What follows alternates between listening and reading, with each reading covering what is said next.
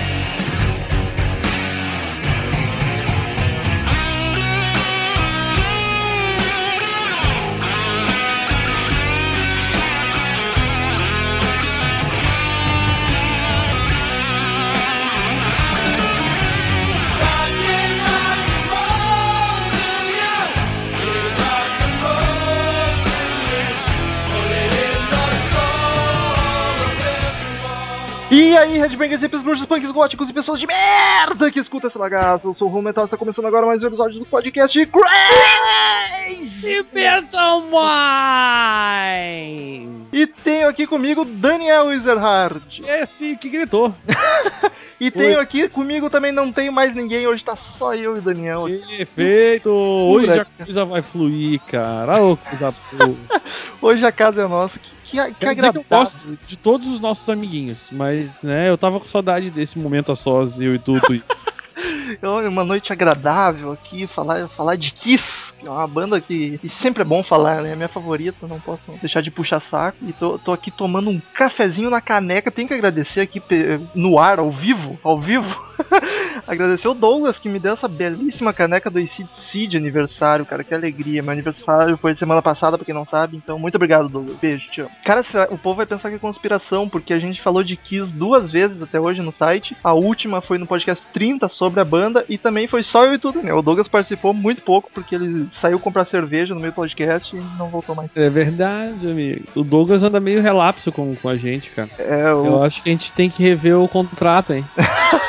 o, o computador dele foi pra, pra, pra TI do, do Crazy Metal Mind e daí ele. Ah, essa desculpinha aí é tá por. Mas vamos lá então falar sobre o meu álbum favorito do Kiss, o Revenge.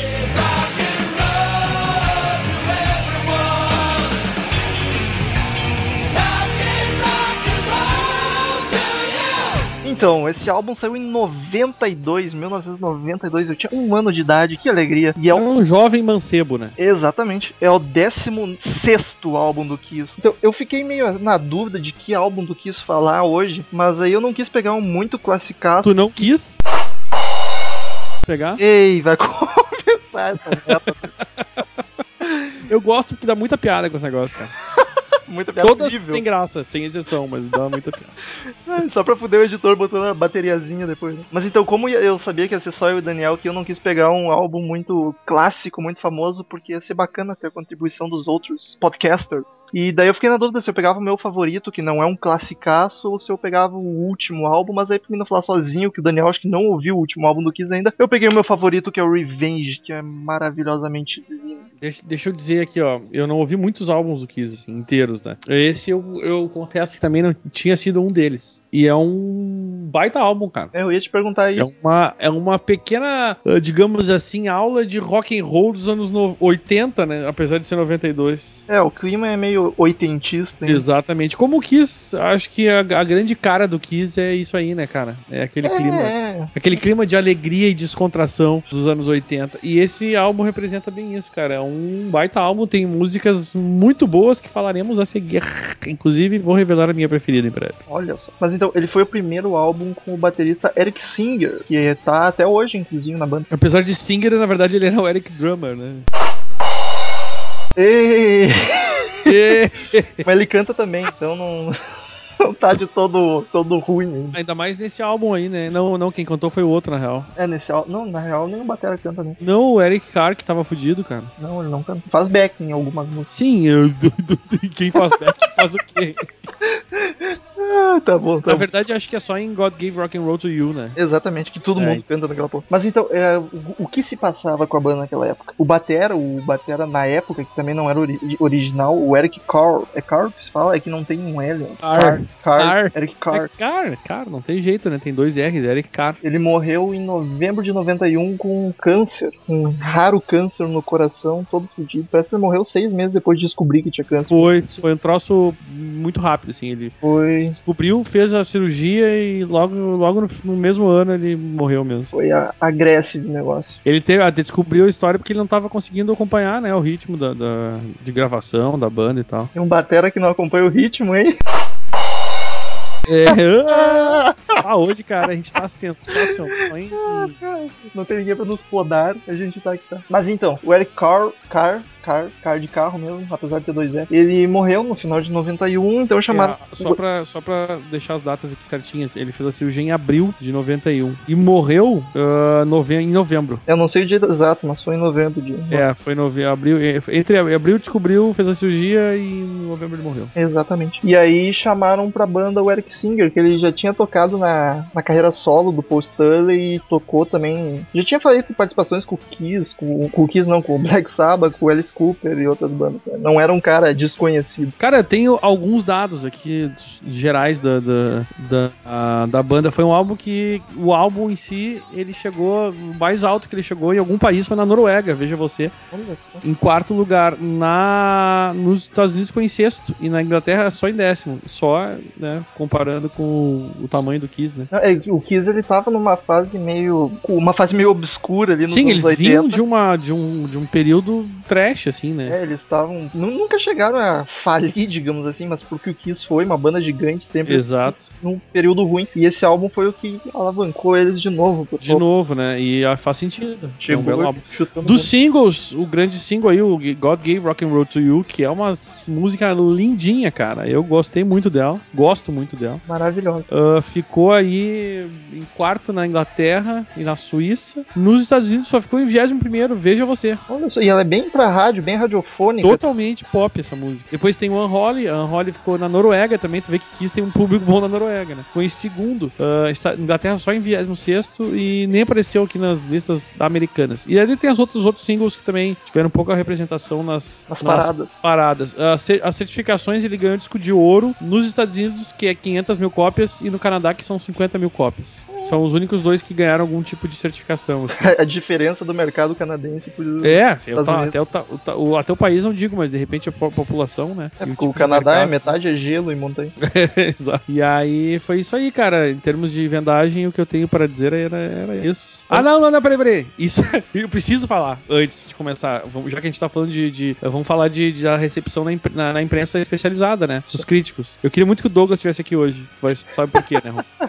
Ah, Ah. O que, que é Rolling A Stone? pior Tá pra- avaliação, todas as, as, as revistas e da, da época, adivinha qual foi? Rolling Stone. Rolling. Stone. Eles têm o máximo de 5 estrelas. Sabe quanto é que o Kiss ganhou nesse disco, cara? Tenho até medo de perguntar. Uma. Caralho, meu álbum Sim, favorito. cara, não teve nenhuma que deu menos de 3. Só a Rolling Stone. A All Music foi a única que deu 3. A Vista Records chegou a dar quase 5. E a Sputnik Music, que já, já era, né? Ganhou 4. A Rolling Rolling Stone, pra variar. Eu não sei, cara. Eu acho que eles faziam isso pra, pra, ser, pra fazer criar polêmica, cara. Porque não é possível, tá É ligado? bizarro, né? Porque é a revista, é a maior revista mundial assim de música e eles são tão é tão Ô, equivocadas as A críticas. gente que, bizarro. vocês que ouvem o podcast, nós que gravamos, a gente, eu, eu costumo comentar isso porque a é engraçado. E diversos clássicos que a gente comentou aqui, a Rolling Stone detonou, cara. E hoje em dia são clássicos, inclusive, reconhecidos pela própria Rolling Stone, né? É, exatamente. Quer dizer, a avaliação nunca é da revista, é de algum crítico que é né? E É, esse, esse é o diferencial do Crazy Metal Mind. Olha só, pra crítica de música. Aqui so- somos fãs falando É para vocês fãs. Não sou um crítico que entende que, cara- de música, ou que vocês nunca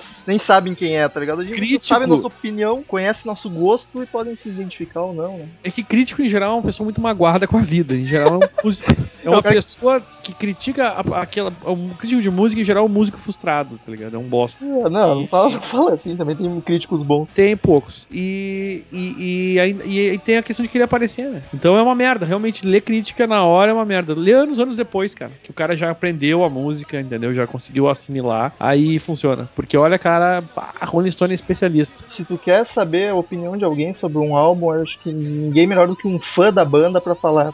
É, mas um fã também não pode ser muito suspeito, né? É, não pode Que ser. gosta muito- de tudo. né? Sim, exatamente. Por exemplo, eu gosto de tudo Kiss, mas eu, eu assumo que tem coisas bizarras. É, então, é uma boa.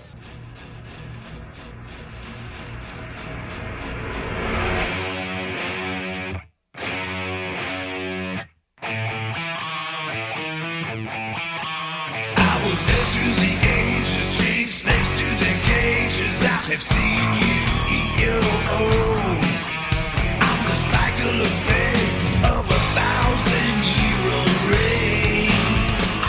Primeira faixa começa chutando bunda no álbum, que é Unholy. Cara, eu acho que é uma belíssima música pra começar o álbum. Ele que, assim, ele em- geral, assim, na essência do álbum, ele é meio heavy, hard, tá mais pro heavy até, com algumas exceções. Porque se tu for analisar a carreira do Kiss, a, a base deles, a essência, sempre foi o hard rock, algumas músicas e algumas mais, mais pesadas, mais puxando pro heavy metal. E daí, conforme a década e a música que tava vendendo na época, graças ao Jimmy Simon, tu via uns flertes com, por exemplo, a farofa nos anos 80, até o grunge nos anos 90, até a disco no- nos 70, tá ligado? O Kiss era... Eu digo que a essência do Kiss é hard e heavy, e daí ele dá uma flertada com o gênero que tiver na moda, tá ligado? Concordas, Daniel? Eu acho que sim, concordo com esta frase. É muito bonita, por sinal, porque estamos concordando.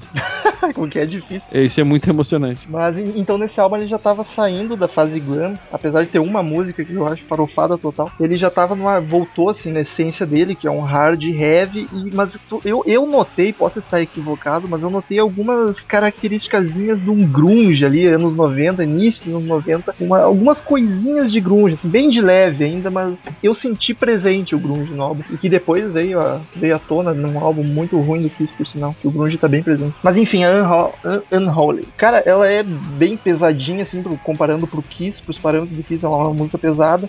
Pra mostrar, acho que começaram com essa pra mostrar de vez que tinha saído do glam, apesar de não ter saído completamente. Cara, eu diria que é uma música heavy metal, inclusive. É, eu, eu classifico ela como heavy metal. É, é uma. E aliás, quando eu comecei a ouvir o álbum, fui na ordem, né? E pensei, Sim. cara, olha, começamos bem.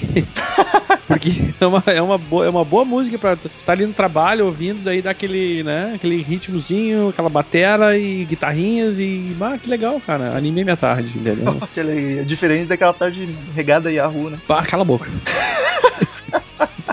Não estraga. Ela é composta e cantada pelo Gene Simons. O Vini Vincent, é, o Vini, ah. o Vini Vincent eh, escreveu com ele essa música. É, eu acho que é do tempo do Vini Vincent, que era, era guitarrista do, do Kiss em outros carnavais. Um comentário sobre isso, Romulo. É, em dezembro de 91, o Kiss voltou com o produtor deles, o Ezra, lá, aquele lá, né? Pra gravar o álbum esse aí. E o, o Vini Vincent ajudou né, na, na produção desse álbum aí, na real. Hum, então tá explicado. Daí ele Isso. uma composição. Por isso que ele tem, se não me engano, são três. Ele faz três participações em composições nessa, nesse álbum e essa é uma delas. Explicado, olha só. E Ele, ele, inclusive, o lance foi que o Vini Vincent foi pedir desculpa pro, pro, pro, pro, pro Simon, Simons, eu não sei como é que vocês eu falam também, eu sempre chamei de Simons, mas eu já vi. É, eu, eu, eu diria Simons também, Gene Simons, pra mim é Simons. E, enfim, aí, aí foi aí, esse cara lá conversar, aquela coisa toda, e, enfim, o Vini estava aí participando. Por isso que aparece o nome dele, né? E cara, como o Daniel falou, é uma puta música bacana. Ela tem uma pegada empolgante, pesada. É, é perfeita aquela pra te bater a cabeça, tá ligado? Tocar num show. Ela tem, tem um refrão bem marcante, bem bacaninha. E o, solo de guitarra, cara, dela não, não me agrada muito. Acho que se alguma coisinha pra botar defeito, eu diria que aquele so- solo de guitarra que não se encaixou muito. Não sei, eu não curti. Mas o riff compensa, cara. O riff da música é muito foda. Ouça aí, querido ouvinte. E comentando de novo do Vini Vincent, só pra terminar a história, esse cara que ele tinha, ele tinha dado umas confusões ali. O dinheiro é um problema, né? Sempre com Ainda várias mais pessoas. com o Gene Simon. É, e aí o, o Vini Vincent voltou, pediu desculpa, gravaram, e aconteceu que no final das contas o Vini Vincent acabou processando o Kiss por questão de valores aí na, na- o que eles tinham assinado, afinal de contas ele participou, né? Sim. E queria renegociar, acabou processando e perdeu. E aí, aí, os, aí o Simons não quis mais saber do cara, tipo assim, persona não grata pra sempre. Tchau pra ti. Esta foi a história de Vini Vincent com o Kiss.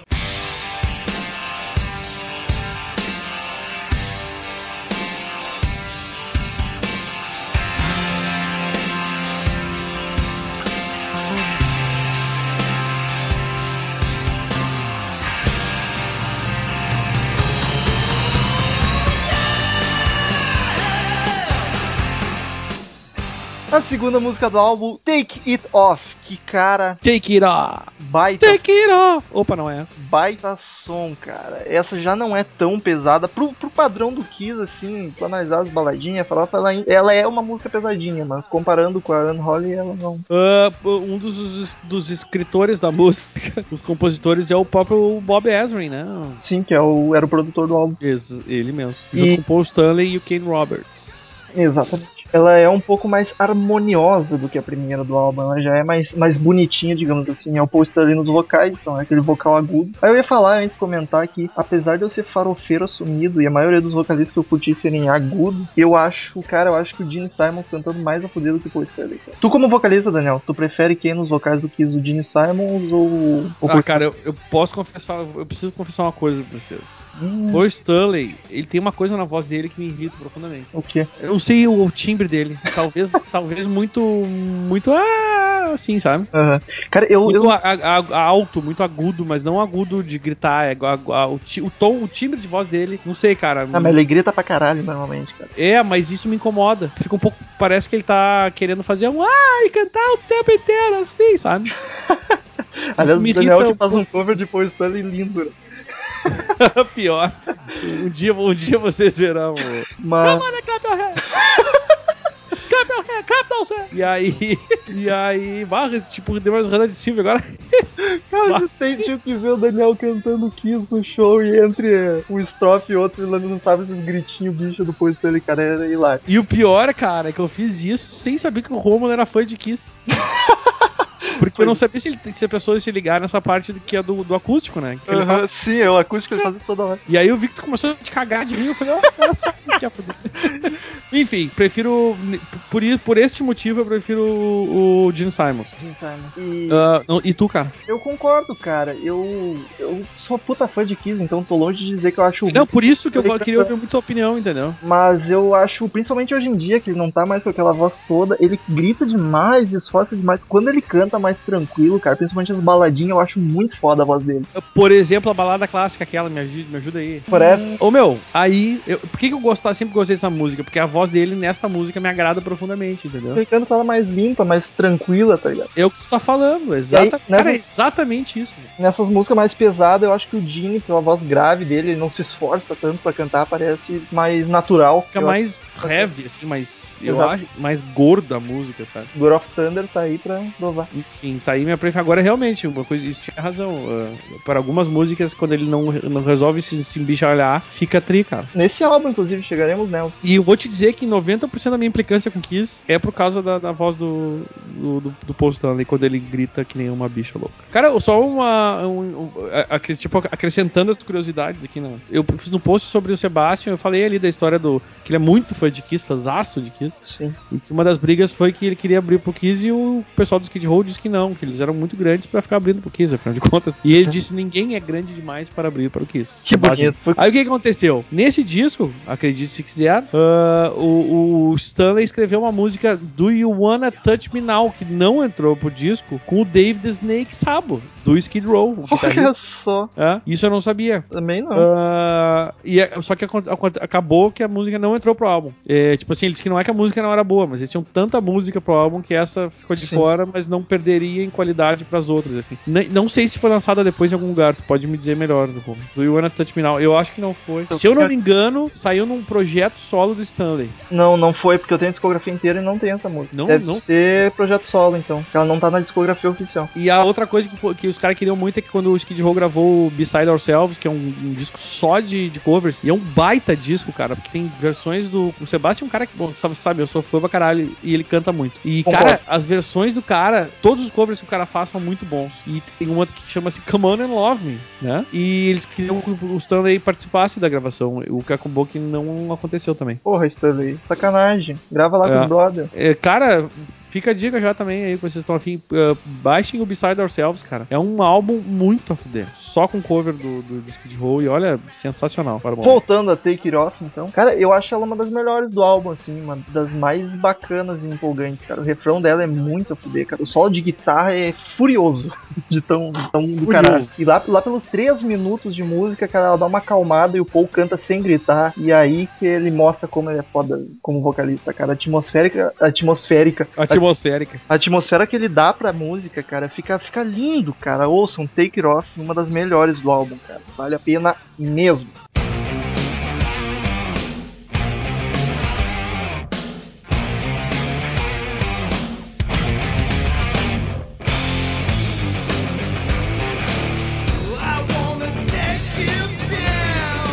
Terceira do álbum, não sei se Toad, Tough Love. Tough Love. Ou Tough Love, melhor Love, dizendo. Tough Love. E, cara- Stanley, Paul Stanley, o Bruce Kulick e o Bob Ezrin, que foram os, os, Os compositores. É, e é o Stanley no- nos vocais. Eu acho no Kiss, agora eu não, não lembro assim de cabeça, mas é raro um deles compor e o outro cantar. Normalmente quem compõe canta. Canta isso. é. Não sei se é uma constante, mas é, é seguido. Tough Love, ela começa com um riff bem marcado e forte já. Até, até agora tu dá pra considerar um álbum pesado do Kiss. Né? Nenhuma baladinha, nem nada. Eu Cara, eu gostei, por isso eu gostei realmente. Eu acho que tu tem uma é uma bela, uma bela é um, né, opção esse ser o teu álbum preferido, porque eu realmente gostei bastante dele, cara. Nunca tinha ouvido inteiro, como muitas coisas hoje em dia que a gente ouve aos pedaços, né? Sim. Por causa da, da internet. Ah, olha, cara, é um álbum que merece mesmo, do início ao fim aí, dá pra ser ouvido tranquilamente. Mas essa é uma música, assim, ó, uma bela canção, é bacana, como várias do Kiss, mas ela não tem nada de espetacular, assim. Ela tá longe de ser uma música ruim. Mas eu não.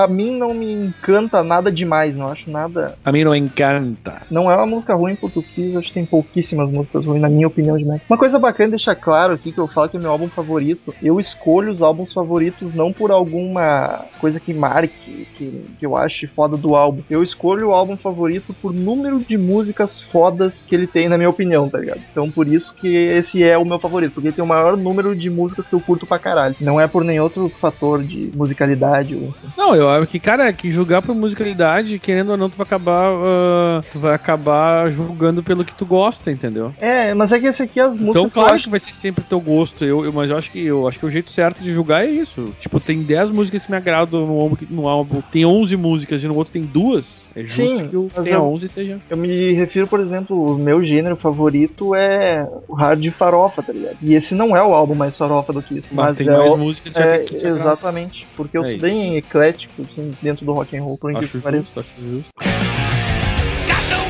And I'm not too clean, but I know what I like, if you know what I mean. What do people say? Well, mister, can't you see? It don't mean spit to me.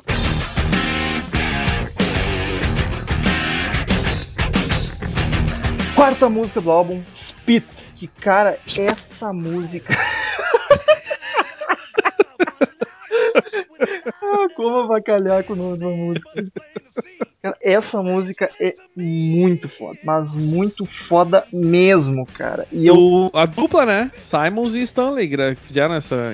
compuseram essa música junto com o Scott Van Zandt. Exatamente, os, os dois sabem trabalhar junto. Eu acho que É. tanto que o Kiss é os dois, tá ligado? Não tem o que questionar. Verdade. Cara, essa é uma música que eu, quando eu tava conhecendo o Kiss, eu não, não tive acesso a ela. Ela é uma meio lado B, digamos assim, porque ela não é muito pop. Aí quando eu baixei a discografia inteira, eu falei, tá, vamos levar a sério esse negócio de Kiss mesmo.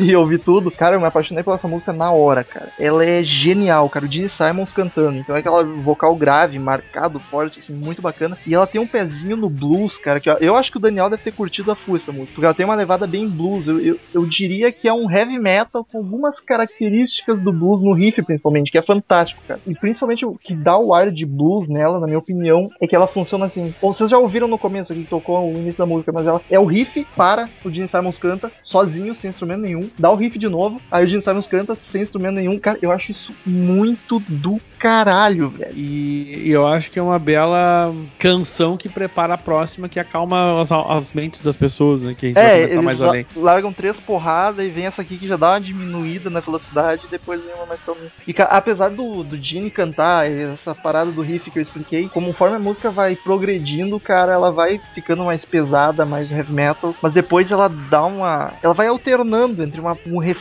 a parte mais heavy metal, mais pegada, com a música mais encorpada, e esse vocal e guitarra, Gene cantando e o, o Paul Stanley e o Bruce Kulick tocando, fazendo riff. E é, cara, é genial, é uma das minhas favoritas do álbum. Deve estar no meu top 3 de músicas. Eu não analisei assim pra fazer uma lista desse álbum, mas deve estar no top 3 por aí, de tanto que ela me agrada. É uma coisa, mais um comentário só pra dar uma des- descontraída aí no nosso, na nossa sequência do álbum. É bom, é bom. Tem uma história aí do que o Simons foi fazer um som com o Bob Dylan, né, cara? Olha só. Eles estavam lá na casa do na casa de hóspedes do Simons, porque o Simons deve ter umas 35 casas, né, mais, mais as de hóspedes. É, deve alugar todo nesse E cenário. ele e o Simons tinha que escrever a letra pra essa música que eles iam fazer juntos, né? Mas ele não fez e pediu pro, pro Dylan escrever. E aí o Dylan disse: Não, não, tu que vai escrever, queridão. e aí ele.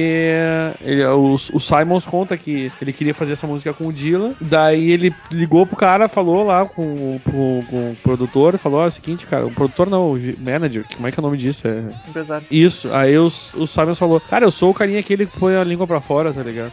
Ele, bem assim, ele falou, e eu queria fazer uma música com o Dylan. E aí o Dylan disse sim, vamos fazer mais essa, fazer esse troço aí. E fizeram a música. E só deu essa confusão do, do, do, do- do- da letra, quem escreveria, quem não escreveria. Aí eles fizeram uma demo com o Tommy Taylor, que eu não sei se é um produtor, podia me ajudar, eu não sei se tu conhece essa história aí. É Tommy Tyler? É. Ele é guitarrista atual, eu acho, do, do Kiss. Ah, então ele chamou o Tommy Tyler e os três gravaram essa, essa demo aí com essa música. É, Aí a demo ficou pronta, ele perguntou pro Bob Dylan das- da- de novo das letras, né? Ele disse não que. Por que, por que, que o Simons não, não escreveria essa letra, né? E ele disse que tentou achar uma letra que fizesse sentido e não, não conseguiu, cara. Os- E aí disse que cada vez que ele, que ele encontrava com o Dylan, tipo, no, em Tóquio, ele perguntava se ele queria escrever a letra, tá ligado? Ele, e o Bob dizia, Mr. Kiss, you write it. tipo, Sr. Kiss, tu escreve a letra. Aí originalmente a música seria Laughing When I Want to Cry. E ela acabou ganhando o nome de Waiting for the Morning Light. E saiu, esse sim, saiu no, no segundo disco de estúdio do Simons, que é o Asshole. O E acabou, o que era pra ser pro Kiss, acabou indo pro, pro álbum solo do Simons, né?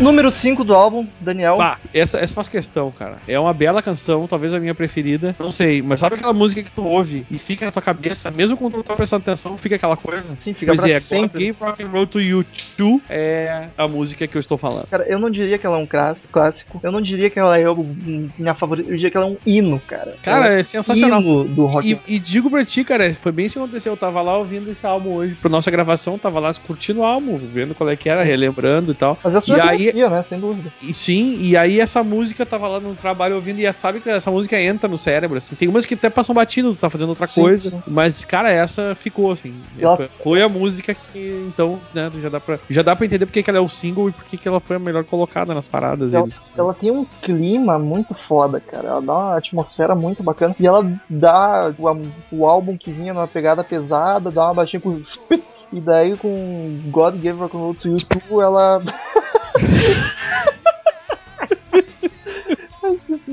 Ela dá uma baixada assim, ela fica calma pra caralho. Ca- Eu acho que é a mais famosa do álbum, cara. É, sem dúvida. É Não. o- É o grande single desse álbum, né? Um clássico lindíssima e polêmica. Não é do Kiss. Inclusive, por que, que ela foi gravada? Um, pra um filme, né? Exatamente. E ela não é do Kiss. Ela é de uma banda chamada Argent. Exatamente. Eu nunca Exatamente. tinha ouvido falar na vida. Eu confesso que eu descobri hoje, estudando o podcast, que essa música não era do Kiss. E confesso que correu uma lágrima de decepção, mas ok, a música ainda é boa. E principalmente porque o Kiss não mudou praticamente nada na música. Ela é, a original é qua- totalmente idêntica, tá ligado? Muda um pouquinho a. É, eles falam que foi um atmosfera que- retra... ele- Eles dizem que foi um retrabalho em cima da música dessa Argent de 73, essa Exato. música. Mas é Que muito. chamava-se God Gave Rock and Roll to You. Aí a- te- esse retrabalho mereceria o nome de Rock and Roll to You 2, que seria a segunda, ah, uma- como se fosse uma segunda versão, mas eu nunca ouvi o original, como tá dizendo que é praticamente a mesma. Então, Tá aí no post, inclusive. E é, cara, é quase igual. Todas as nuances da música. Ma- Mas o mais incrível é que ela tá acreditada pro Stanley Simons, o, o produtor, o Ezrin e o. E o. É, deve ser por causa desse retrabalho, mas cara, E o Russ Ballard, né, cara?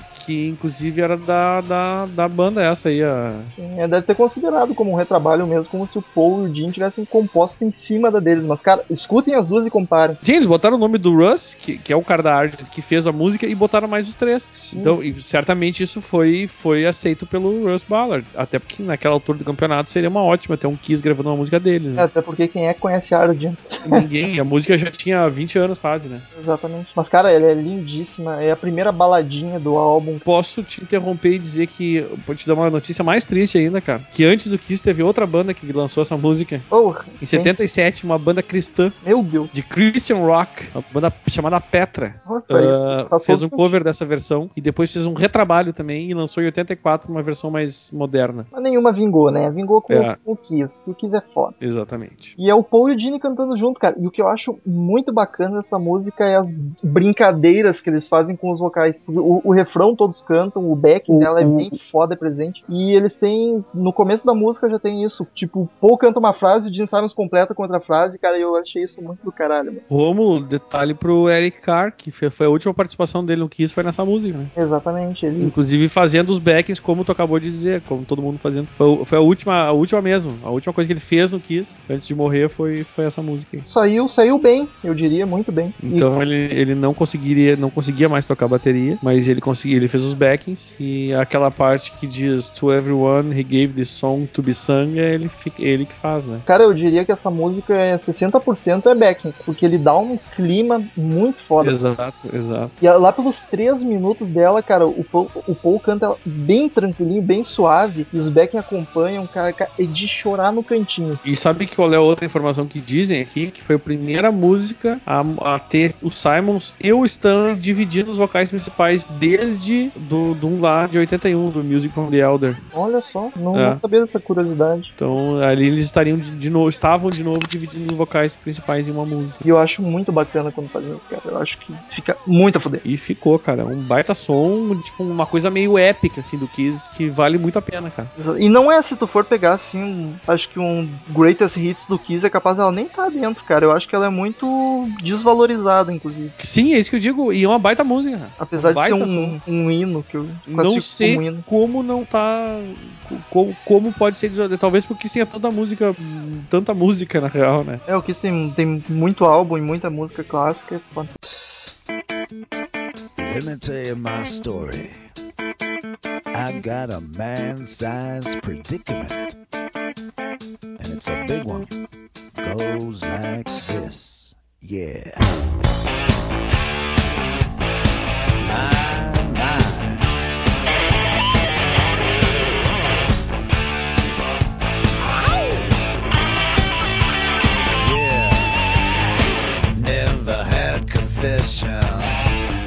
Número 6 do álbum, porque não basta ter uma música foda, eles têm que fazer duas na sequência, cara. Que é Domino. Puta que pariu, cara. Eu nem sei como me expressar pra falar dessa música. Eu acho que essa é minha favorita do álbum, cara. Ela é genial, cara. Gene Simons cantando. Cara. Kiss é uma porrada atrás da outra, cara. Puta, uma puta pegada de blues. Eu acho que ali do Kiss, o Gene Simons é o que mais tem influência de blues, cara. Essa música é vê blues na cara. O, a intro dela, o riff, cara, ela começa com uma levada de guitarra calma e com aquela swingueira do blues que eu já comentei. Swingueira. Hoje, a mo- palavra da noite é a swingueira, né? Swingueira, isso um estamos de camiseta, a swingueira do blues. Barbaridade. Cara, eu, eu sou capaz de dizer que é a minha música favorita do Kiss cantada pelo Gene Simon. Eu teria que analisar melhor, mas eu arrisco É mesmo? que é, cara. É. E, cara, ela, ela tem aquela pegada. Aliás, ele é o único compositor, né? Exatamente, cara. Ele compôs sozinho essa, cara. E é um blues do início ao fim, cara. Eu acho que o nosso amigo Simons, no final das contas, ele tem um bom gosto, cara, musical. Se for pra vocês, fãs de ACDC, um comparativo, eu diria que ela tem assim o mesmo feeling da The Jack do ACDC, tá ligado? Que é um negócio mais bluseira, mas. tem The Jack é um blues puro. Exato, ela tem aquele ar, aquela swingueira marota do blues, tá ligado? Apesar de não ser um blues, tem aquele ar meio sexy até que o blues dá pras músicas. é Vamos caralho. tirando a roupa aí, gurizada. É bem nessa, né? Aquele blues é a música pra striptease perfeita, né? Os shows da Paradise sabem bem disso. Ô, ouvintes, vocês têm que ir no show da Paradise. Fala E não se preocupe que não é nós que fazemos, viu? É, exatamente. É. Isso é bom deixar claro, senão o pessoal É vai. só pra- é. pessoal. Só pra esclarecer. A Speed tem uma pegada blues. Como é que é, Daniel? Cara, eu sempre vou rir dessa porra. Nunca Ah. mais ouvirás esta música do mesmo jeito. Mas ela ainda no refrão ela dá uma heavy metalizada. Heavy metal. Cara, hoje, olha. Hoje é o dia dos Hoje que né? tá, só tá eu e tu, tu tá te sentindo livre pra, pra falar qualquer merda, né? Pra? Tá inventar. Ai, me dê- Eu me governo, rapaz, me deixa paz. Ah, tu, tu acha? velho? Mas a, a Domino, cara, é a mais blues do álbum, realmente. Ela que dá pra comparar com a The Jack ela tem essa swingueira marota e essa, essa pegada sexy do blues, cara. E, cara, o mais a fuder dela é que ela, apesar de ter essa intro mais leve, mais arrastada, mais blues no refrão, ela dá uma agitada, não fica só naquele riff vocal do Gene Simon. E a forma que ela altera entre uma parte calma e, o riff o vocal com a parte agitada, cara, é genial. Gene Simons me ensina a fazer amor, tá ligado? Boiola. Que negócio lindo. Que isso? Que negócio. que- eu, tô, eu tô emocionado aqui. Produção, me dá um lenço aqui que eu tô chorando. Essa música é muito foda. Aí tem uma história aí que ele, ele disse que tava tentando copiar uma música chamada Deus. Juice, Juice, é, É, fala-se Deuce, né? uhum. puta som. Ele tava tentando fazer um troço nesse sentido. E- Nossa. mas na real, reza a lenda que ela, ele- ela é chupada de uma música chamada Nasty Nasty, que é de uma, da, de uma banda chamada Black and Blue, que o, com, com a qual Simons trabalhou antes. Isso lá em nos anos 80, imagino eu. Acho que em 86, se não me engano. E aí veio direto desta fonte aí, cara. Pera aí, vou ouvir. Puta merda, Gene Simons. Ah, mano, não Acabando. faz isso comigo, cara. Ah, meu, que ruim que me deu agora, cara. Acabei de ouvir a versão, a Nest Nest do, da banda Black and Blue. Cara, tá aí embaixo no post. Tá, mas veja bem, ah, o Simons trabalhou com essa banda, ele não, ele não copiou a música Não dos caras. interessa, mano. Ah, ah, porra, Gene Simons. Pô, Daniel, não faz isso comigo. Eu podia dormir sem essa hoje, cara. Tipo, não é, não é plágio, nada, mas, ah, cara, a influência é fortíssima. O riff e a levada da música é exatamente a mesma.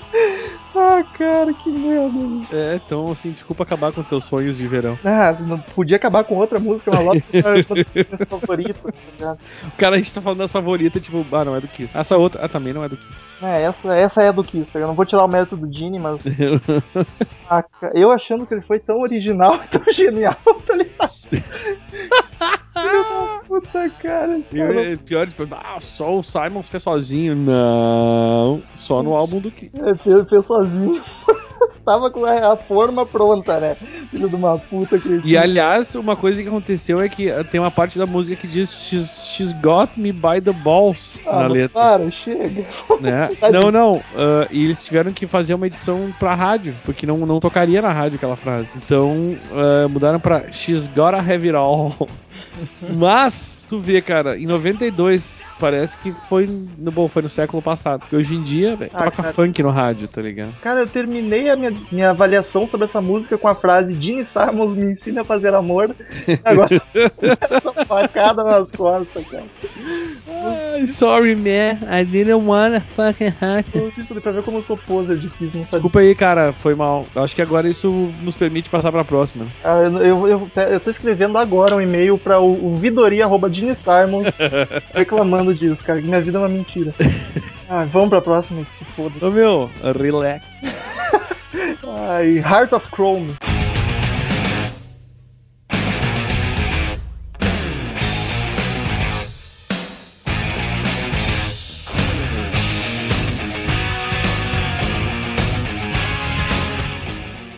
Número 7 do álbum, cara. Outra música com riff foda, cara. O que- O que sabe fazer riff? Isso é inquestionável, tá ligado? É tipo um ACDC da vida, um Black Sabbath. eles São, os caras são riff makers, não tem o que questionar. São muito bons no que fazem. Ela é cantada pelo Paul Stanley, cara, e é- essa tem uma pegada mais, mais heavy, um Aliás, mais gritado. o Vincent, essa é a segunda música que ele participa no álbum, né? O maldito Vincent. Exatamente. É, junto com o produtor Bob Ezrin. Ela tem um solo de guitarra também muito heavy metal, mas essa é uma daquelas, cara. Agora as duas, essa e a próxima, são aquelas músicas que do Kiss que são boas, são bacanas, mas são só mais uma música bacana do Kiss, tá ligado? Ela não chama muita atenção em nada. Por acaso, veja bem, Stanley é o do compositor. né? Exatamente. Ou seja, a minha, a minha, o meu gosto por Kiss agora que eu, que eu, por exemplo, é que eu nunca peguei um álbum pra, pra, pra ouvir, por exemplo, inteiro, esse, nesse caso desse álbum. E aí tu começa realmente a diferenciar o que, que é o Simons e o que, que é o Stanley. Pra mim fica mais claro, assim. É os, momentos eu, os momentos que eu gosto do Kiss e os momentos que eu já não acho tão legal o Kiss. Sim, sim. Passa pelo, pelo, pelo, pelo, pela dupla, cara, Stanley e Simon. E eu, é verdade, eu go- isso me esclareceu, este álbum me esclareceu, essa, desanuviou minha, minha visão. Que bonito, cara. Já me sinto vitorioso, então. É verdade. E precisar vir estragar pra mim também, o filho de uma puta.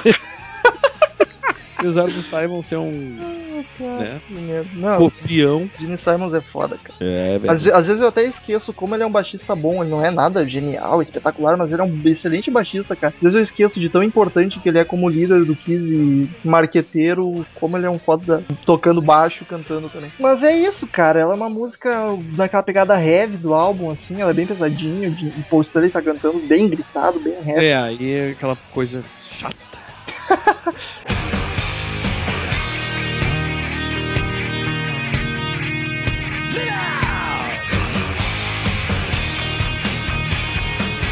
E a número 8, que é Tu Shout Not, que pra mim é praticamente no mesmo nível da Heart of Chrome, só que é Go de shall not, shall not, Shout Not. é, shall not. Só que é cantada pelo Gene Simon. É de Isso. as duas músicas meio sem sal do Kiss, assim, que só que uma é do Paul, a outra é do Gene. É praticamente a diferença entre elas. Ela é uma música mais pesada também, é empolgante, como sempre. Essa é, eu concordo, E de é, novo. é uma música foda, cara. Ela é boa, só que é aquele negócio. Tal- É a minha opinião. Tu, ouvinte, pode ouvir ela e achar do caralho, porque ela não é ruim. Nenhuma das duas, essas duas últimas que a gente tá falando, nenhuma delas são ruins.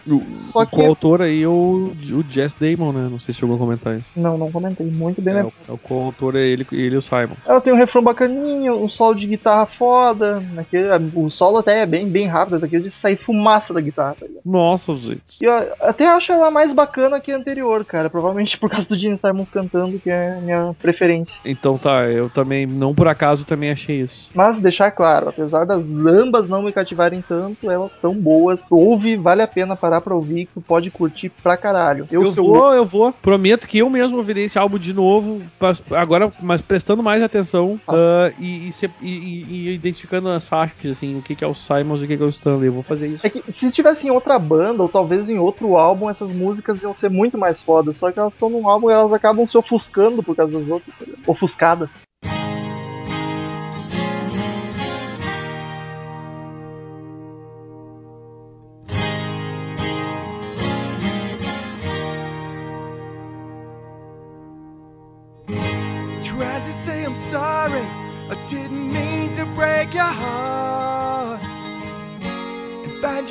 Up by the light of day. There's a lot I tell you, but I don't know where to start. And I don't know what I'd do if you walked away. Número 9 do álbum, agora sim, cara. Pros casais apaixonados. Ou melhor, pro cara que fez merda e quer, quer conseguir a mina de volta. Every time I, I look at you. Puta merda. Que balada magnífica. E de novo, o Stanley não se embichalha demais, né? Exatamente. Cara, o Stanley canta. Cara, não tem como. Eu não consigo ouvir essa música sem me emocionar, cara. Sem correr uma lágrima. É uma bela canção. E o Stanley faz bem esse papel de, de baladeiro da- do Kiss. É, ele é o metido a galã e comedor. Mas eu digo, é isso que ele deveria fazer mais vezes, cara. E não Concordo, tentar cara. gritar que nem uma galinha louca. De- tipo, farofa e balada pro Paul, blues e heavy pro Gene. Isso, cara. Daí não tem erro, cara. Cara, Exato. essa música, eu- eu digo aqui sem sombra de dúvidas que é a música mais bonita do Kiss, na minha opinião, e é a balada mais foda deles. Inclusive, já vi por postagens no Facebook que é do Murilo também. Murilo concorda que é a música mais bonita do Kiss. E eu acho que eu tô em dúvida entre essa aí, mas é possível que seja, assim. Entre essa e a Forever, né? É que a Forever é mais pop, assim, né? É, ela é muito mais conhecida, cara. Mas é uma bela canção, Forever também. Eu, eu- Sim, fica sim, fica sim. difícil decidir. Eu diria que a Forever tem até um valor sentimental para mim, o meu relacionamento, mas enfim. Ai, que amor! Que bonito, né? Mas é, a- mas é a boa, sim, cara. É uma bela opção aí. Ouçam, porque que é uma, é uma coisa bonita, cara. Emocionem-se com essa música. É muito. E no, ca- no Unplugged tá ó de chorar no cantinho mais do que no álbum, tá? lindo. verdade, amigo. Mesmo. Como uma baladinha merece sempre, né? Uma baladinha com violõezinhos de aço. E um Exatamente. clima é, não adianta, fica do caralho. E ela vem, o álbum vem numa progressão bacana, né, cara? Porque ele vem chutando bundas, uma paulada, ele vai pra uma onda mais blues pra dar aquela sentada na poeira. Aí God Gave Rock and Roll to You, to, pra dar aquela mais baladinha, um clima mais épico, tranquilo, suave. Aí vem com a Domino já, um blues de novo pra subir, vem com dois heavy metal e daí Every Time, Every Time I Look at You corta totalmente o heavy metal com uma balada master, tá ligado? E aí todo mundo com os isqueirinhos pra cima, né? Exatamente, cara. É a hora que o, que o cara no show levanta o isqueiro e chora. Isso. Chora. Con- conselho, aqui, ó, con- conselhos amorosos para os ouvintes. Você, querido ouvinte, que, que fez merda, fez merda no relacionamento, que tá, tá, tá sofrendo porque fez bosta e a, a, a mina, ou seu namorado, no caso, não quer mais saber de ti, aprende a tocar essa música ou manda pra ela ou pra ele que não tem erro, cara. Se a pessoa tiver um pingo de sentimento no coração, vai tocá-la, porque É verdade, vai tocar profundamente. Eu tô falando assim por analisar, não que eu tenha passado por experiência parecida, só tô. só estou divagando. Claro, claro, lógico.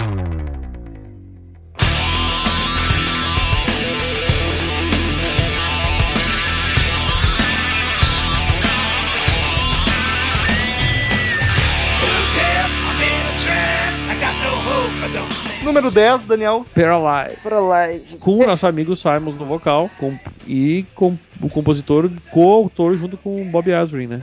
Ela volta com o clima mais pesado e agitado do álbum, tá ligado? Não dá Com, pra graças a Deus, Simons, né? Pra dar uma animada na galera. Exatamente, porque se trouxer dois, duas baladas junto, o pessoal dorme, né? Que... Aliás, cara, tu acha que de propósito essa. Não, tu- não sei se tu percebeu que é alternada os, os vocais no álbum todo.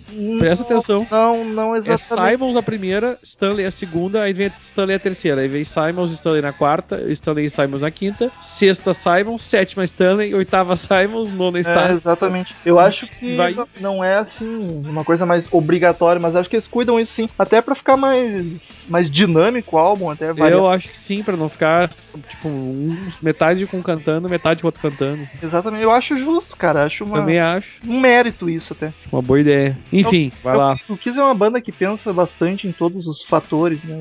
E isso é Ah, tudo do. cara- Gene Simons é foda, cara. Gene A Simons gente já é- falou sobre isso, né, cara? Os marqueteiros. É, master. o cara tem um mérito como empresário e marqueteiro gigantesco. Senão o Kiss não seria metade do que é se não fosse esse tino profissional do, do Gene Simons. É verdade. Mas então, a décima canção volta com o clima pesado do álbum. Novamente, mais uma música boa, pesada do Kiss. Talvez um pouco menos empolgante que as outras. Eu acho que essa até é a mais fraca do álbum, na minha opinião. Não sei se eu diria que ela é mais fraca, cara. Então, a mim ela não apetece tanto. Não, pode ser, pode ser. Lá pelos dois minutos e meio, ela dá uma mudada na musicalidade dela. Entra um riff bacana, um solo de guitarra. Tem, tem coisa boa ali, tá ligado? Tem, tem coisa boa. Não é uma música ruim, mas ela não me, não me desperta. Não, mas eu acho que tem sentido. Acho que talvez seja mais fraca mesmo. I got a body built for sin and an appetite for passion.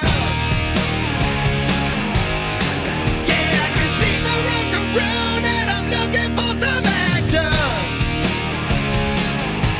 Em décimo primeiro, pra encerrar o álbum, não, não é a última, nós já, já explicamos. É. Considero a que encerra o álbum. I Just Wanna. Que, cara, essa tá no meu top 5 de músicas do Kiss, eu acho, cara. De fodelança. Porque é, essa é a música.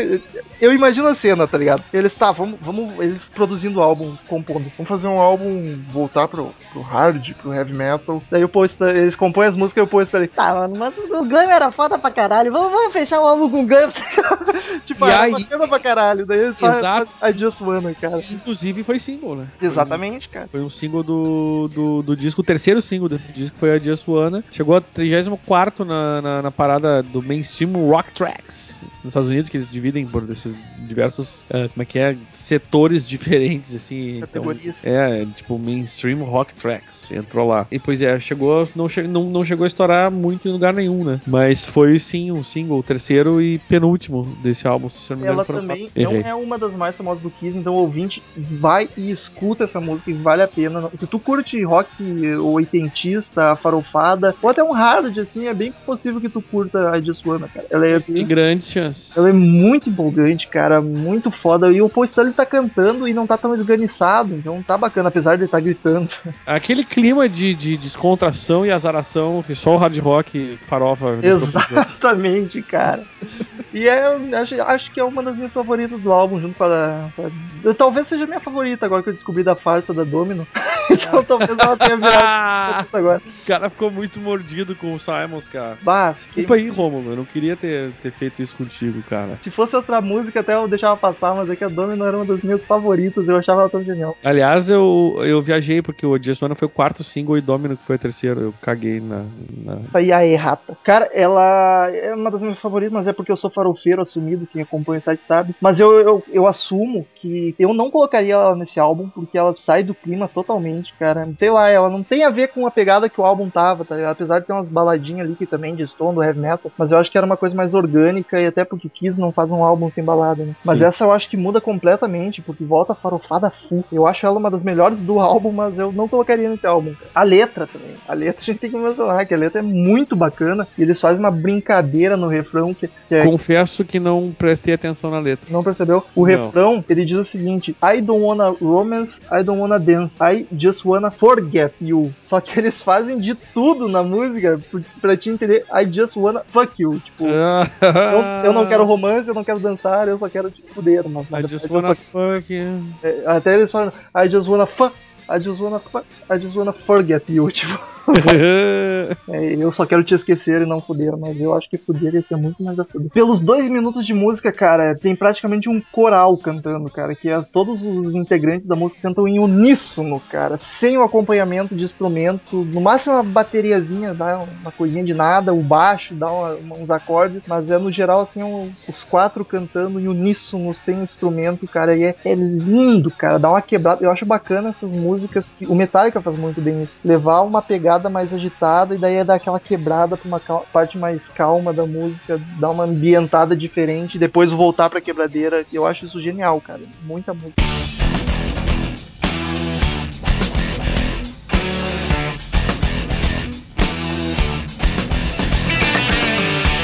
E agora, por que, que eu disse que é a última do álbum? Eu digo que a décima primeira é a última, porque a décima segunda é uma demo que eles gravaram logo que o Eric Carr entrou na, entrou na banda e eles publica, publicaram, é. Publicaram. Por Eu causa do Eric Carr, né? Exatamente, uma homenagem ao Eric Carr Isso. é falecido. E é um instrumentalzinho de 2 minutos e 46 segundos, É, né? cara, o nome é Carl Jam, eu não sei falar em inglês, 1800. Car Jam 1981, né? Tá bom assim. 1981. Eu É tipo considero ela uma música faixa bônus, né? É, exatamente, cara. Sei lá, ela tá ali pra fazer uma homenagem, acho válido, mas ela é uma música, não é uma música ruim, só que ela é meio sem propósito, até porque o nome já diz, né? Provavelmente foi uma jam que eles fizeram, então não tem. É, e na verdade Car Jam é um, é um trocadilho, porque Car Jam é tipo batida de carro, engarrafamento, uma, um engavetamento, tá ligado? Olha só que sagaz. É, se tu, se tu vê a tradução de Car Jam é uma coisa nesse sentido. Então eles já fizeram esta né, brincadeira. Ela, então ela é meio perdida ali, meio descompromissada, mas vale a pena ouvir pra, pra ter no currículo, tá ligado? Por título de curiosidade mesmo. Não, não é ruim, mas tu não vai ouvir ela e, pô, que música foda. É, por uma, por uma homenagem foi válido. E ela encerra o álbum, cara. Meu álbum favorito do Kiss. Que bonito, olha só, cara. Já falamos sobre o meu álbum favorito, que foi o Appetite for Destruction. Olha que É, coisa linda. Deixar claro que não é o meu álbum favorito da música, é o meu álbum favorito do Não, não, tudo bem, mas é que eu falei da minha banda favorita é o meu álbum favorito. E da tua banda favorita, este é o teu álbum favorito. Sou muito fã daquele álbum mesmo.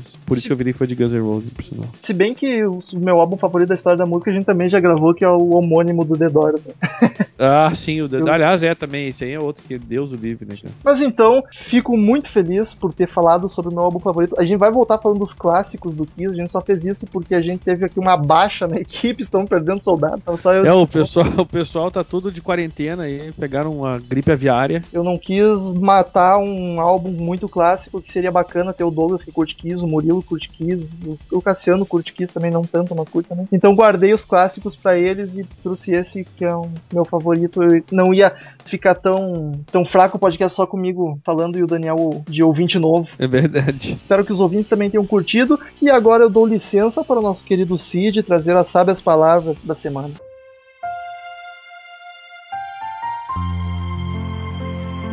Deus deu rock and roll para você.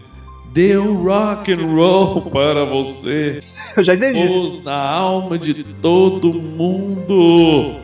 Agora escute. Se você quer ser o cantor ou tocar guitarra, cara, você tem que suar ou você não irá longe. Porque nunca é tarde para trabalhar das nove às cinco.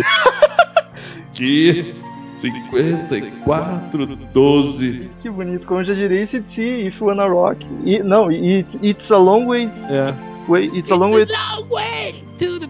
If you wanna rock and roll. Me enrolei todo que acabei com a frase de efeito. Me veio a If You Wanna Blood na cabeça desse não sei por que diabos.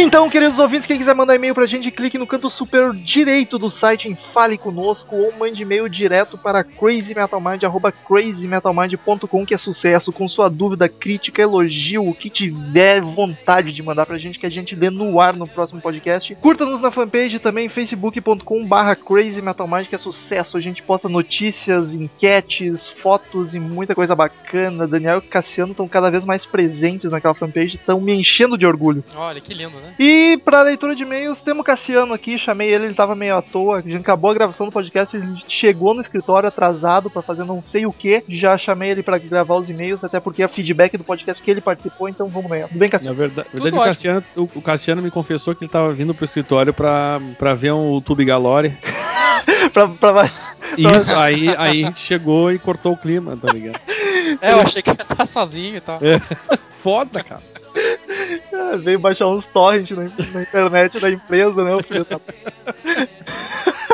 Mas vamos lá então. Tem o Twitter do pessoal aí embaixo também, que eu esqueça. Daniel, tenha a bondade de começar a leitura. Vamos lá, vamos lá. Fazer esse, esse papel de ler o primeiro e-mail que já virou quase uma, né? Uma, alguma coisa. O Moacir mandou aqui o e-mail, nosso amigo do Rio de Janeiro. Falou sobre o que? O podcast 85 de Lola Palusa. Moacir Andrade, é bom dar o sobrenome. Moacir Andrade, ele já é o nosso assíduo ouvinte e, e- e mandador de e-mails. Ele diz aqui: Fala, meus queridos do CMM. Acabei de ouvir o podcast sobre Lola Palusa e também não iria nesse festival.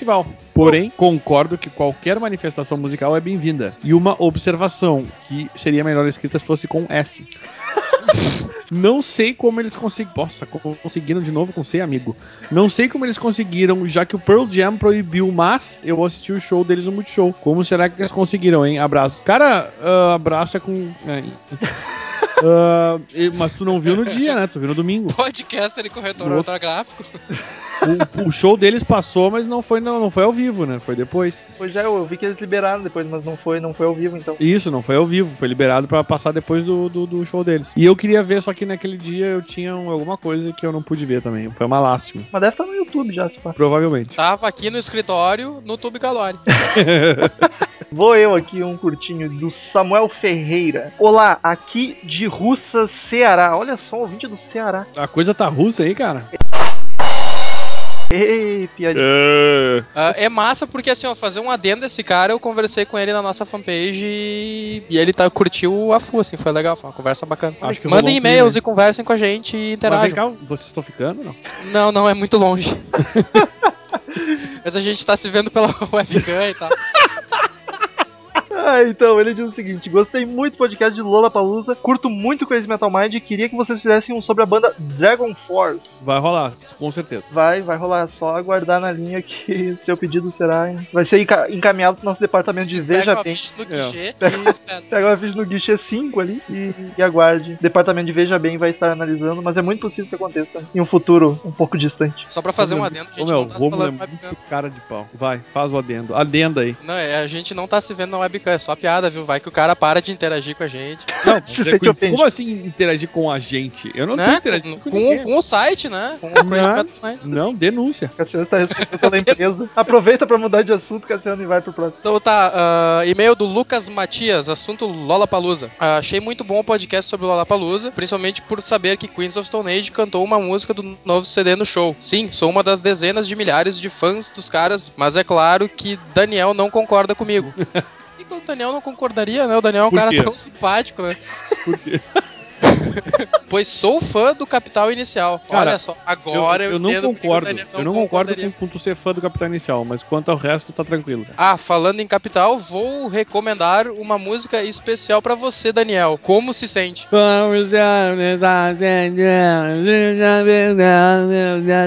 Daniel conhece bastante Capital pra um cara que não gosta. Mas pois toca é, velho. eu, eu, acho, eu acho que ele tem alguma coisa relativa ao Capital que ele guarda, assim, no armário. É, eu acho que tem, tem algo errado. E vai longe essa briga dele com o Capital. hein? Cara, é só porque é muito ruim, só por isso. Tá, argumento baita foda, meu. Ah, diz aqui o Matheus Marques, que também é um assíduo ouvinte. A família ele- Marques em peso, né? Tem uns dois Gustavo Marques que escutam. É verdade, a família Marques. Um abraço pra família Marques. Toda a família é de vocês. É, o pessoal se reúne todo, todo domingo pra escutar o Crazy Metal Mind na cozinha. No churrasco, rapaz. O É, pessoal no tá churrasco. em vez de botar música, eles põem Crazy Metal Mind no churrascão dos Em Marques. vez de assistir o Fantástico, né? Diz ele aqui, assunto. Admiro o rock nacional e Dinho Ouro Preto não me representa.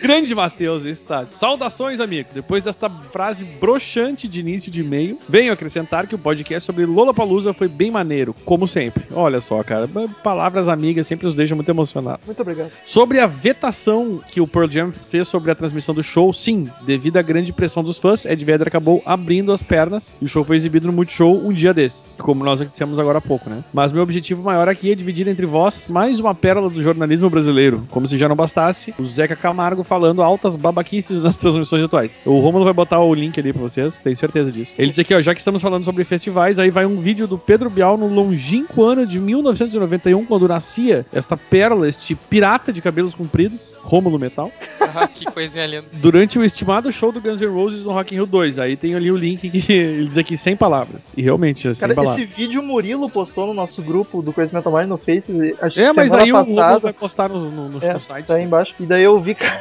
é hilário. Sweet Iron Mind, que é tipo uma canção de ninar dos roqueiros. Ai, Ô, ai, ai. Ah, cara, é muito vergonha alheia. Pedro Bial com a sua rosca se contorcendo nesse momento. Ai, vamos para o último e-mail. Nosso querido Príncipe Negro não mandou hoje, infelizmente. Não sei porquê. Eu sei porque. Por quê? Ele é um otário. Faz, faz todo sentido. Achei um argumento plausível. Ah, vamos pro último e-mail, então, de uma ouvinte mulher, cara. A gente tem ouvintes, cara. Que alegria. Eu sei que tem Primeiro. umas duas, três que não, se, não mandam e-mail, mas eu sei que elas são enrustidas, fãs enrustidos. Fãs enrustidas. Eu queria dizer isso, Romulo. Primeiro, minha, minha primeira manifestação em relação a esse e-mail é isso. Uma moça está mandando e-mail. Tem cheiro de rosas nesse e-mail. Não é este bando de homem mandando e-mail pra nós. É, é uma moça e uma ouvinte nova, porque nunca tinha mandado e-mail também. Exatamente. Se bem que quem teve a oportunidade de dar um abraço no metal sabe que ele também cheira rosas, né? Como toda boa diva, né? Ele usa Monange. Nossa querida Amanda Alves Feitosa. Assunto Feitosa! Comentando o podcast. Ela diz o seguinte: E aí, galera, sou a Amanda aqui da cidade de Timon, no Maranhão. Olha só. Mais um ponto, deixa eu falar. Cara, Maranhão, temos um ouvinte maranhense, cara. Não, exatamente. Dois ouvintes maranhenses que se Isso, exato. Dois são de Timon, cara. Aliás, a gente queria saber muito mesmo. Vocês, se- um apresentou pro outro Crazy Metal Mind, vocês não se conhecem. Eu, infelizmente, não sei o nome do outro. Não lembro. Eu não lembro. Eu vou chutar, acho que é Jefferson, porque se eu acertar fica bonito, se eu errar, foda-se. É. Mas assim, se vocês. É bem provável que vocês tenham conhecido um através do outro, né? O podcast. E seria legal alguém de vocês dois dizer isso pra nós. Exatamente. Né? Já que ela é cidade de Timon, no Maranhão. Eu não conhecia essa cidade desde que o nosso amigo esse que mandou aqui, o segundo Romulo dizia o Jefferson. Acho que é a posta- se, eu, se eu errei o nome de. É, de todas as cidades que tu conhece É. no Brasil, essa era uma que tu não conhecia. né? E exatamente. Pra E, quem não sabe, Daniel já foi caminhoneiro, por isso que ele conhece. e diz que a cidade, a vizinha de, a cidade de Timon é a Pumba, né? Ai, ai, ai, eu pensei Ai, em fazer uma piada assim e eu desisti. Faz! é- é- Cassiano, tem que entender o espírito. O espírito do Crazy Ah. Metal Mind. Cara, não importa. Fala. Essa foi tão ruim que acabou sendo boa. tá? Obrigado, obrigado. Agora deu a continua aí. volta por deu a volta, né? Deu Então, uma nós- volta e ficou sendo boa, de tão ruim. no- nossa querida Amanda dá sequência no e-mail e ela diz o seguinte: Gosto muito dos podcasts de vocês. Comecei a ouvir recentemente porque eu tava procurando um podcast que falasse de blues e acabei encontrando de vocês. E vou dizer que achei bem bacana. Olha só, eu acho que a gente deveria falar mais de blues. Então, Uma exclamação- depois da exclamação da moça, já ficou claro que ninguém apresentou pra ela. Foi ela que conheceu. é, pelo jeito ninguém. Que coincidência bacana, né? Dois. Então é possível que ela tenha apresentado para outro ouvinte, ou por muita coincidência do destino, duas pessoas da cidade de Timon no Maranhão mandaram e-mail sem se conhecer, cara. Cara, estou emocionado. É Satanás. Agora vem a parte que eu vou me emocionar mesmo, tá? Já falei, vai, lê. Ela continua. Adorei o podcast que fala do The Doors. Ah, cara. Curto, curto muito essa banda e acho o Jim Morrison muito foda. E concordo que ele era mesmo um sex symbol. KKKKKK. Concorda, Daniel, que o Jim Morrison Cara, é um sex symbol? É uma delícia, né? Eu- quero dizer aqui que, de novo, cara, cada vez que eu ouço alguém comenta o podcast The Doors é muita emoção pra mim. Eu acho que é o podcast mais elogiado até hoje. Não é o mais ouvido, mas o mais elogiado, cara. Porque eu realmente fiz com amor, entendeu? Porque é uma banda que eu realmente sou muito fã. E, e eu sempre digo isso, cara. Eu converti o Rômulo ao The Doors, que hoje em dia ele é um cara que acha uma das melhores bandas, né? Certamente. É, é uma das minhas favoritas. Depois desse podcast. E assim, Ah, muitos- não, não. Tu me- Muitos ouvintes têm dito isso, cara. Isso é muito legal de ouvir mesmo. E foi, é o meu orgulhinho, assim, do, do- da minha história no Coisa Metal Mind é esse de, de Doors. E, bah, legal mesmo, cara. Legal, Amanda. Continue curtindo muito The Doors. Tu me converteu uns meses antes do podcast até, eu acho. Pra me Tá, não, te ajudar. enfim. Sei lá. Mas enfim. Né? A ideia é essa, converter as pessoas a ouvir essa música, que é uma banda que não é fácil de ouvir, mas por isso que a gente. Eu consegui, eu acho, dar os meios das pessoas curtirem Doors, entendeu? Isso que, deixa, isso que me deixa mais emocionado, na real. Só, Daniel, quando tu grava com, com amor, com carinho, sem essa raiva no coração, as coisas funcionam melhor, cara. É, eu só vou gravar com raiva quando for Poison, né? Porque é o clássico. A Avengers, que a gente joga Batalha Naval. E Até eu acho que eu tô enchendo o saco naquele podcast. Mas é que é muito ruim, cara. Pô, de Poison. o- Porra, cara, eu, eu conheço o Daniel já há uns 5, 6 anos, cara. E no podcast de Poison foi a primeira vez que eu tive vontade de dar uma tijolada na cara dele. Na boa, cara. Olha que a gente já brigou pra caralho, mas a única vez que eu realmente fiquei com vontade de dar na cara desse filho da puta foi naquele podcast. Não, eu ouvindo, eu fico com vontade de me bater mesmo.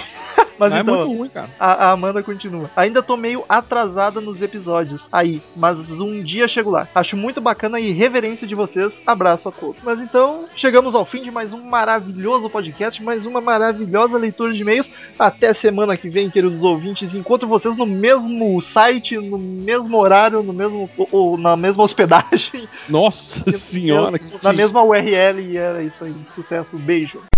Estamos encerrando. Obrigado pela presença de todos